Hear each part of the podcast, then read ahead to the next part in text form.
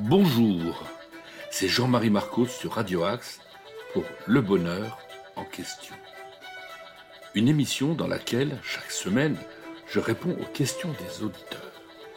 Des questions sur le bonheur que vous m'avez posées sur le site de Radio Axe ou sur les réseaux sociaux suivront un conte de sagesse et un titre de ma playlist du bonheur.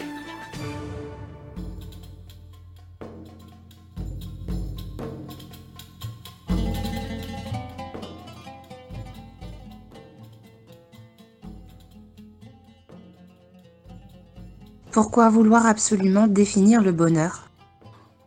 Eh bien, chère Nadia, que je ne connais pas, euh, bah, depuis l'Antiquité, en tout cas depuis, le, plus lointain qu'on puisse euh, avoir des informations sur le sujet, euh, les philosophes ont toujours réfléchi à cette notion du bonheur. depuis très longtemps, les hommes sont en quête d'un absolu, en quête d'un bonheur et donc euh, en quête aussi de la compréhension finalement. Euh, qu'est-ce que c'est que le bonheur? Et Chacun a essayé d'y trouver sa propre définition. Et euh, ça doit être certainement quelque chose de très humain, que voilà, une fois qu'on qu'on a assouvi ses besoins les plus, les plus primaires, c'est-à-dire une fois qu'on a assuré sa survie, eh bien on va s'intéresser ensuite à la qualité de la vie, puisqu'ensuite une fois qu'on a, a survécu, on peut enfin vivre. Et donc, euh, depuis toujours, euh, et depuis notamment euh, les écrits d'Épicure, par exemple, dans l'Antiquité, eh bien, on, a défini que le bonheur était le but ultime de la vie, était l'objectif principal. Et donc, ben, nos anciens ont déjà essayé d'y trouver des définitions personnelles en sachant en effet que des différentes écoles avaient des points de vue différents justement sur, euh, cette notion de, bonheur. Tout ce que l'on peut dire, c'est que euh, cette notion de bonheur, et donc cette quête peut-être de définition pour mieux le comprendre, euh, eh bien c'est une notion qui est à la fois universelle. tous les peuples, sans exception, se sont posé la question du bonheur. Qu'est-ce que c'est que d'être heureux? Elle est aussi intemporelle euh, puisque à travers les civilisations, celles qui ont euh, existé, euh, dont, qui sont arrivées à une forme d'apogée, puis celles qui ont ensuite disparu, eh bien, et que ce soit en effet dans le passé ou dans le présent, on a cette notion du bonheur qui est extrêmement présente.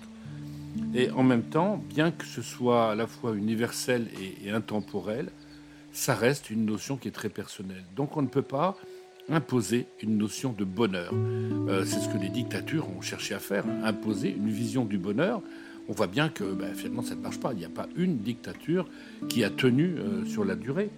Donc cette euh, notion de bonheur, elle est non seulement personnelle, mais en plus, pour chaque individu, elle est variable. Elle est variable en fonction des situations et en fonction des âges j'ai pris beaucoup de plaisir à, et je continue à, de temps en temps à inviter euh, des personnes pour parler du bonheur, tout simplement.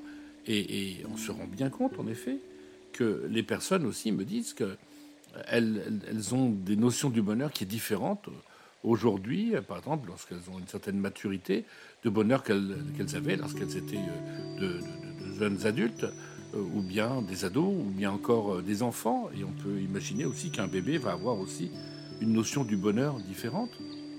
Et même lorsqu'on a, lorsqu'on est euh, dans, une, dans un âge, on va dire, relativement stable, en tout cas dans une vie stable, on peut euh, remarquer aussi que les situations vont nous, font, vont nous faire euh, vivre des moments de bonheur différents. En tout cas, peut-être qu'on donnera une définition différente du bonheur suivant notre état d'esprit. Donc, pourquoi vouloir absolument définir C'est pas une volonté absolue, c'est simplement un constat. Euh, depuis toujours. Nous cherchons à définir le bonheur. Euh, on ne peut pour moi pas le définir, on peut essayer de le comprendre. Et ce que je tente de faire euh, à travers mes émissions, à travers mes, écrits, c'est aussi simplement d'ouvrir des pistes, simplement de partager les, chemins qui peuvent nous mener au bonheur. Maintenant, pour répondre complètement à, ta question, eh bien, si on regarde dans le Larousse, le bonheur, c'est quoi? C'est peut être une, une bonne chance, c'est d'ailleurs l'étymologie du mot, hein.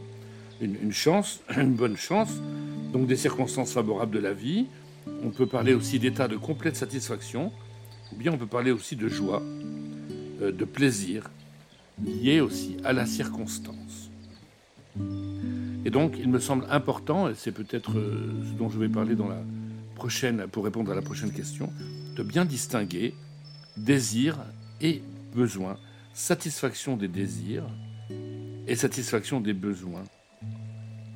Alors on va parler de stabilité, on va parler de durabilité, d'un état global, autrement dit d'une approche qu'on pourrait qualifier de systémique pour définir peut-être le, bonheur. Et donc euh, à chacun, à chacune, de trouver sa définition, à chacun, à chacune de trouver son chemin de bonheur, et sur ce chemin de laisser ouverte un maximum de pistes et euh, peut-être que mes réponses aux questions vont ouvrir pour l'une, pour l'un, pour l'autre, de nouvelles pistes et euh, permettre de trouver son propre bonheur et sa propre définition du bonheur.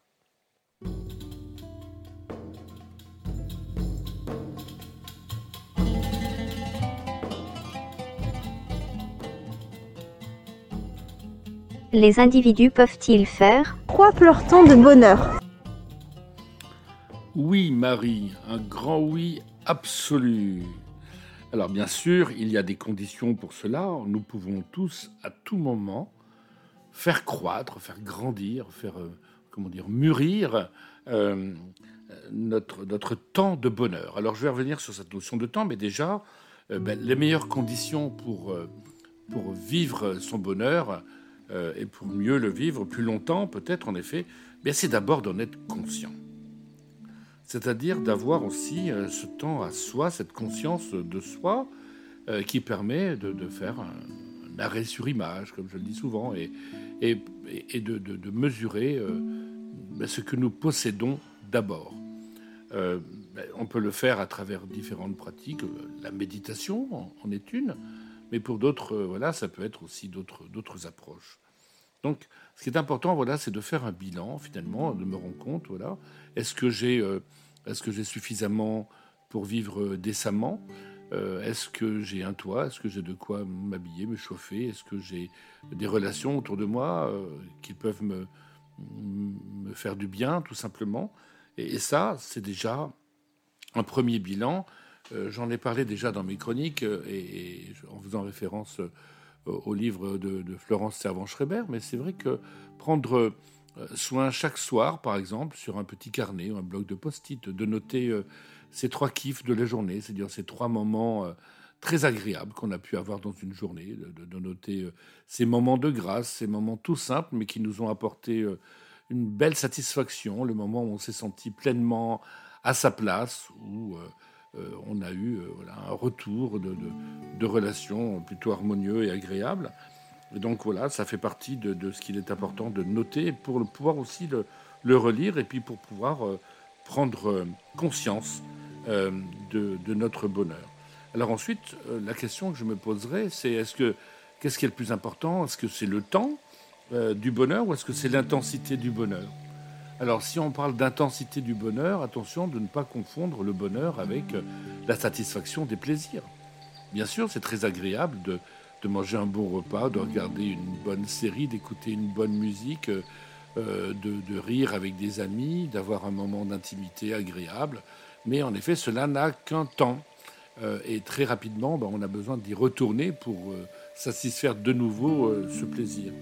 Tandis que si l'on est euh, euh, vraiment impliqué dans une passion euh, profonde, si on est très entièrement pris par quelque chose qui peut être source de plaisir, mais qui peut être aussi source d'alignement entre vraiment toute notre énergie, qu'elle soit au niveau du corps, du cœur, de, la tête, et même au-dessus de quelque chose d'un peu plus spirituel, eh bien, là, on sent ce que les Anglais appellent le flow, c'est-à-dire un état optimal, un état psychologique optimal qui fait qu'on est vraiment euh, complètement euh, soi et complètement à sa place et en utilisant au maximum toutes ses propres capacités. Donc, euh, pour faire croître son temps de bonheur, bah, je dirais que la première chose, c'est d'y consacrer du temps. d'y consacrer du temps pour faire des choses que l'on aime, pour faire des choses pour lesquelles nous sommes doués, pour faire des choses qui sont aussi utiles au monde euh, et qui peuvent aussi ben, nous aider à, mieux vivre. Et donc c'est ce qu'on appelle euh, dans la philosophie japonaise l'ikigai. Donc ça peut être aussi à la recherche de son ikigai. Et puis se poser la question aussi sur ses besoins. C'est parce que l'on satisfait ses besoins lorsqu'on les nourrit à, long terme, lorsqu'on donne du sens à, sa vie et à ses actions, que nous pouvons faire croître notre temps de bonheur. Donc, nourrir nos besoins de sécurité pour gagner plus de confiance en soi, en l'autre et confiance des autres. Euh, nourrir son besoin d'identité euh, pour développer plus d'estime de soi, plus de respect de soi. Nourrir son besoin aussi de donner du sens et d'opérer des choix dans sa vie, de ne pas être fataliste et d'être plutôt optimiste. Donc ça, pour développer une forme de respect de soi et de conscience de soi. Et puis, donner beaucoup d'amour de soi aussi, apprendre à s'apprécier. Voilà comment on peut aussi faire croître son temps de bonheur pour euh, trouver de la joie, y compris dans les moments qui sont difficiles, y compris euh, euh, lorsque la vie nous, met sur le chemin des difficultés, lorsque on peut éventuellement être malade, lorsque on n'est pas près des personnes que l'on aime. eh bien, on peut quand même trouver, grâce à cette joie profonde, euh, grâce à ce temps euh, de bonheur supplémentaire, eh bien, la force de pouvoir euh, continuer à être heureux, heureuse malgré tout.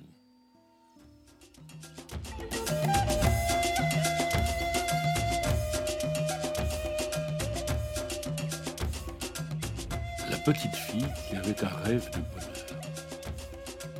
Il était une fois une petite fille qui avait un rêve de bonheur. Il y a, comme cela de par le monde, des petites filles douées pour le bonheur. D'abord, elle était née un soir d'été, alors que dans le ciel éclataient les premiers feux d'artifice de la fête de la liberté. Par la suite, sa peau se gorgeait de soleil dès qu'apparaissaient les premiers rayons, et ses couleurs de miel ou de pain bis dont elle se revêtait la rendaient éclatante de joie. Par la suite, son visage s'illumina avec une belle rangée de dents dite de la chance, et chacun s'amusait de ses fossettes rieuses. Oui, elle était très attirée par le bonheur. Mais autour d'elle, on lui disait, on lui montrait comment il fallait souffrir, travailler ou se sacrifier avant de goûter au bonheur.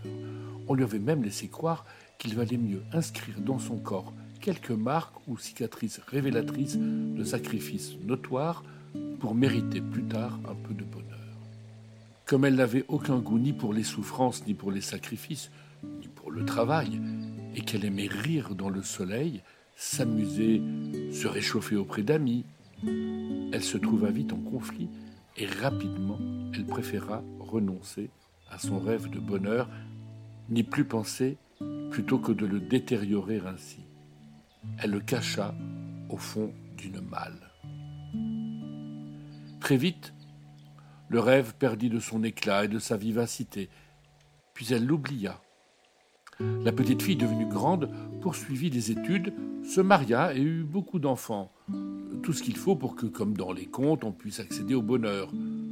Nulle ombre de bonheur ne vint effleurer sa vie. Elle vécut ainsi, avec économie dans la persévérance, la peine, les obligations et les devoirs. Peu à peu, son sourire lui-même se figea sur son visage. Il lui arriva même de rabrouer ceux ou celles qui se permettaient de rire un peu trop bruyamment. Chaque jour, elle s'efforça de tenir convenablement le rôle qu'on lui avait appris. Pour cela, elle veillait à ce que chacun autour d'elle reçoive son content de bonheur. Cela s'était permis et même recommandé, mais pas plus. Quelquefois, cependant, elle percevait qu'en elle vibraient des désirs argentés, elle vivait des tiraillements, des petits pincements au cœur, mais elle ne connaissait pas d'autre façon de faire. Un jour, alors qu'elle était devenue vieille, que ses enfants étaient partis, qu'elle pensait avoir accompli sa tâche, son rêve d'enfant lui toucha doucement le front. Elle retrouva le coffre où elle avait enfoui son rêve de bonheur, le retourna en tous sens. Elle en sortit les vieilles souffrances accumulées, les rancœurs, les abnégations, les interdictions, quelques travaux mis de côté pour les jours où elle manquerait d'ouvrage. Elle retrouvera même les recommandations, les conseils de ses vieux maîtres en éducation qui lui avaient enseigné tout ce qu'elle devait retenir et modifier dans son attitude pour parvenir à vivre des relations harmonieuses. Elle écarta tout cela, d'abord avec lenteur, puis rejeta le tout. Cela lui coûtait beaucoup de se séparer de ces vieilles choses, mais elle avait besoin d'aérer sa vie. Tout au fond du coffre, bien à plat, bien arrangé, elle vit son rêve de bonheur, toujours aussi soyeux et joyeux. Il n'avait pas pris une ride, peut-être même lui apparut-il plus beau encore. Elle s'en saisit et le serra très fort sur son cœur. Elle sentit que tout au fond d'elle, elle ne l'avait pas quitté, mais qu'il lui avait terriblement manqué. Elle décida de ne plus s'en séparer. Elle a aujourd'hui libéré ses éclats de rire. Elle s'est acceptée avec chaque fois le même émerveillement, les plaisirs qui sont bons pour elle. Elle sait aussi s'éloigner des contraintes qui lui rappellent les efforts d'antan. Elle redécouvre précieux son besoin de bonheur, de cadeaux colorés à recevoir, à entretenir. Ceux qui l'approchent l'aperçoivent chaleureuse, rayonnante, authentique. Certains s'en éloignent, sceptiques, mais d'autres se mettent à leur tour à rêver de bonheur. Aujourd'hui, elle ne propose plus de recettes. Elle invite chacun à retrouver en lui-même ce très vieux rêve enfoui.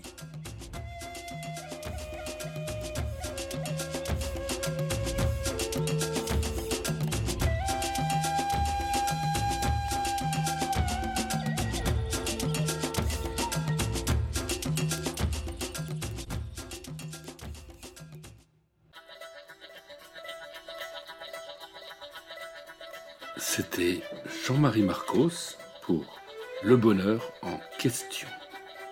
N'hésitez pas à me poser des questions sur le site de Radio Axe ou sur les réseaux sociaux. Je vais maintenant partager un titre de ma propre playlist du bonheur, mais auparavant, je vous donne rendez-vous lundi prochain à 19h sur Radio Axe. Et d'ici là, soyez heureux.